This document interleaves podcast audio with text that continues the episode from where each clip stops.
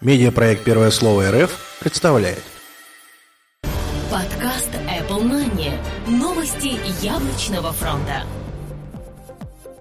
Всем привет, вы слушаете 147 выпуск нашего новостного яблочного подкаста. У микрофона его ведущий Влад Филатов и Сергей Болесов. Сегодня в нашем выпуске. iPad mini 2 получит высокое разрешение экрана. Старт iPhone 5 в России оказался не очень удачным. Foursquare может помочь картам Apple. iPad mini 2 скоро поступит в производство.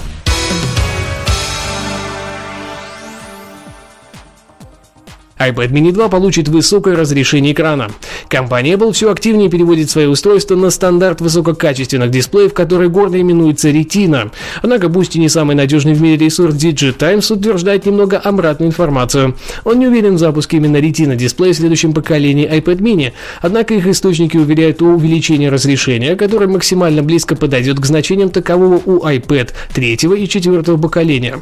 От себя хочется добавить еще немного информации. Скорее всего, четвертый iPad был выпущен в конце этого года не просто так. Всем прекрасно известно, что Apple старается делать серьезные изменения в устройствах через поколение. Тем самым для теста нового железа и исправления некоторых технических недостатков предшественника прекрасно подошел лишь немного обновленный вариант.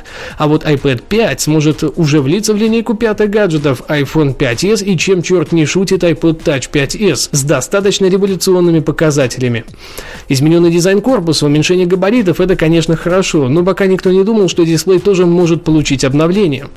Даже увеличение разрешения на 500 пикселей числа PPI, плотность этих самых пикселей и, следовательно, улучшенная четкость картинки вполне может вызвать новый всплеск интереса к устройству, а заодно и побить э, немного конкурентов в этом нелегком деле. Тут как раз и увеличение разрешения дисплея iPad mini до 2048 на 1536 пикселей будет кстати, так как он займет место уходящих в небытие iPad 3 и 4. То же самое сейчас мы видим с первым iPad и iPad 2. Старт iPhone 5 в России оказался не очень удачным. Apple вновь наступила на одни и те же грабли и в очередной раз затянула со стартом iPhone в России. Теперь успешно расплачивается за это. После старта официальных продаж яблочного смартфона на нашем отечественном рынке интерес к нему оказался более чем прохладным. Ресурс advis.ru сообщает, что за первые выходные реселлеры смогли продать только 2-3 тысячи устройств по Москве, а в регионах эта цифра оказалась еще меньше.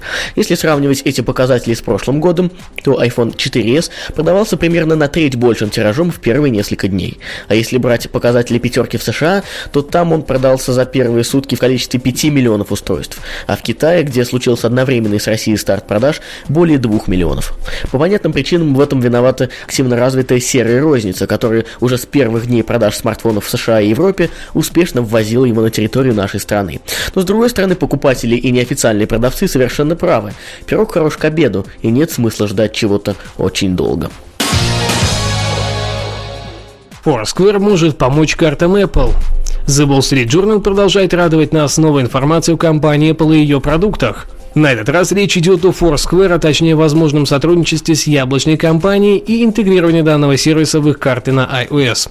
Кроме этого, все по тем же слухам, социальный геолокатор рассматривает возможность весьма выгодного сотрудничества с конкурентами яблочной компании, например, такими как Google.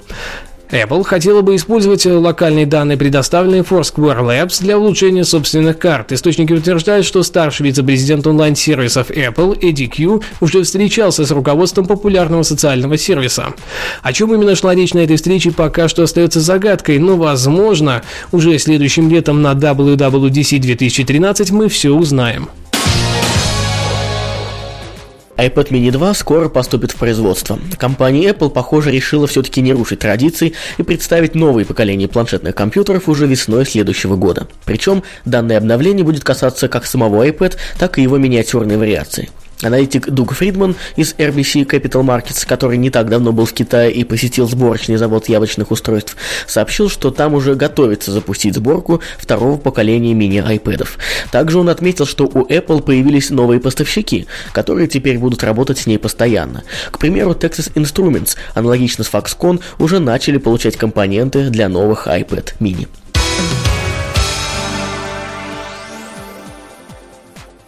Наш незаменимый инфопартнер это planetiphone.ru. Там вы найдете все самые свежие новости о мире компании Apple, естественно, гаджетах, приложениях и много о чем другом.